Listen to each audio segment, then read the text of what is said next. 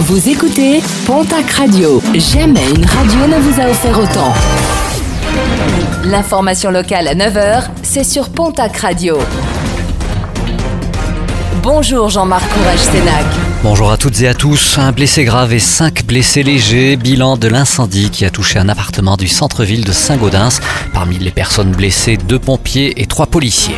Des inquiétudes à l'école de Castelnau-Rivière-Basse. Une réunion publique se tiendra demain soir. L'apparition de fissures dans l'une des salles de classe pourrait, selon plusieurs élus et les parents d'élèves, entraîner la fermeture définitive de l'école.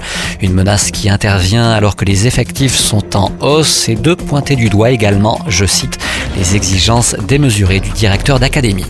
400 à Tarbes, 200 à Pau. Peu de manifestants samedi dans la région pour l'acte 22 des Gilets jaunes. Des manifestants qui ont préféré investir Toulouse, la ville du Capitole, capitale de la revendication, avec de très nombreuses dégradations mais aussi de nombreuses interpellations.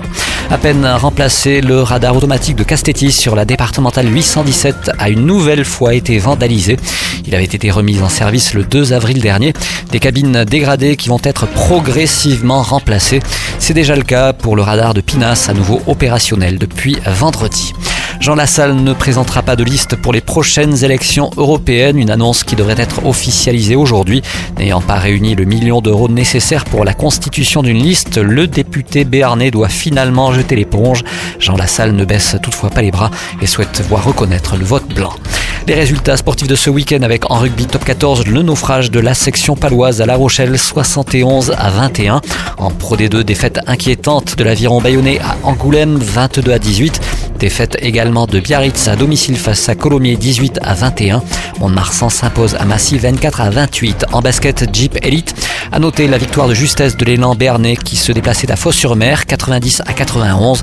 Et puis en football, championnat national, victoire du POFC sur Laval 2 buts à 1. En National 2, victoire de Mont-de-Marsan qui recevait Colomiers 1 à 0. En National 3, nouvelle défaite pour le Tarbes Pyrénées Football qui se déplaçait à Palma 2 à 0.